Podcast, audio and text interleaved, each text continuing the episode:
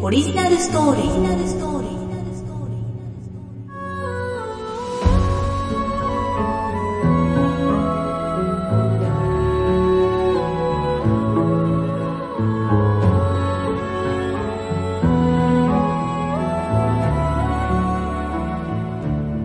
この番組は株式会社アルファの制作でお送りします。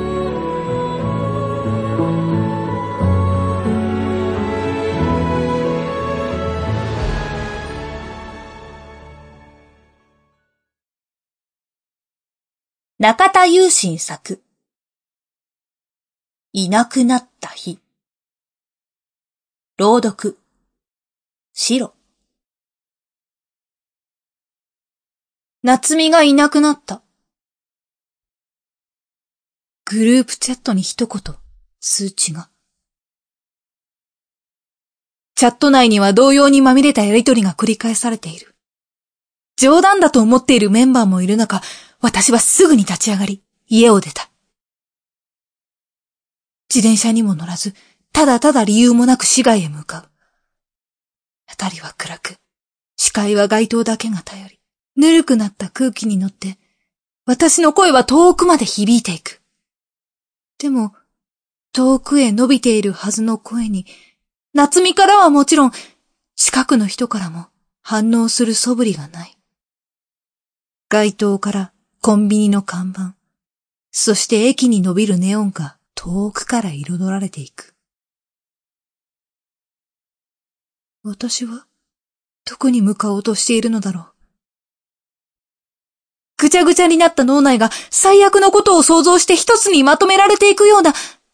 そして、いつの間にか限界を迎えた膝が、カクン、と、地面に落ちていた。何が起こったの？どれだけ声を上げても、近くに誰かいても、私の声は届かない。そして、訪れた限界に抗えず、体ごと地面に倒れ込んでしまった。ピロンと、ポケットから音が鳴ったような気がした。私がいなくなった。グループチャットに一言、通知が。夏美がおろおろしながら探し回っている姿を横で見ている私。朝日が昇って間もない時間からスマホを片手に持ったまま走り回っている。横で見ている私。私はここにいるよ必死になってくれている夏美にずっと伝えているのに、私の声は届いていない。息も絶え絶えになっている友達の横にずっと私はいる。気づいてる？ここにいるよ夏美の声がかすれてきた。せいぜい言っている姿が見ていて辛くなってくる。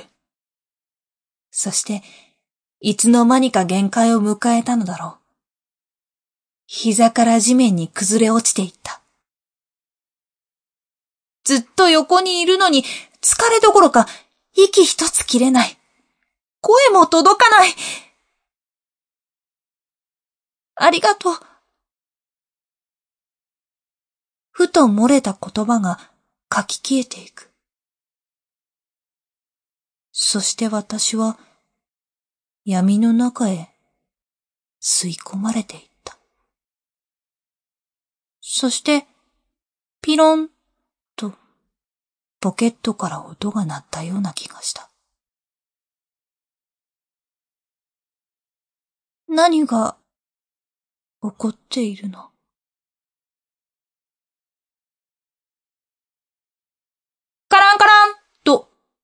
大きな音が耳をつんざく。意識が戻るといつの間にか夜空ではなく天井が目に入る。むくりと起き上がると見慣れているいつもの教室の中。見回した先には、夏美がいる。いた？同じタイミングでつぶやいた。慌てて近づこうとすると、体から悲鳴を上げていて動けない。ふらふらと少しずつ前に。夏美も同じだった。何が起こったのかわからないまま、ふふっと笑い合っていた。よかった。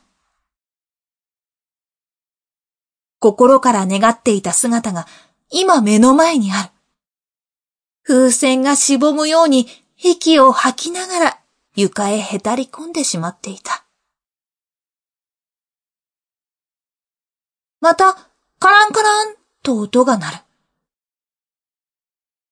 教室の扉が誰もいないのに勝手に開いた。そのまま二人で外へ。廊下に出ると壁に維新伝心と大きく書かれている。昨日までの学校とは違うお互い何も言うこともなく、校庭へ向かう。ガタンと扉が閉まる音が背中越しに聞こえた。そして、ピロンとポケットから音がする。音が鳴ったであろうスマホを見ると、秋がいなくなった。クラスのグループチャットに一言、通知が。何が起こっているの？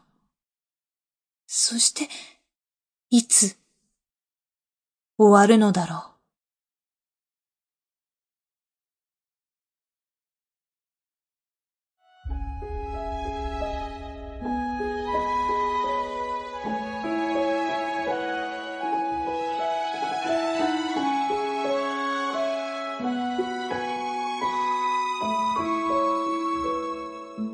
朗読男女5分で聞けるオリジナルストーリー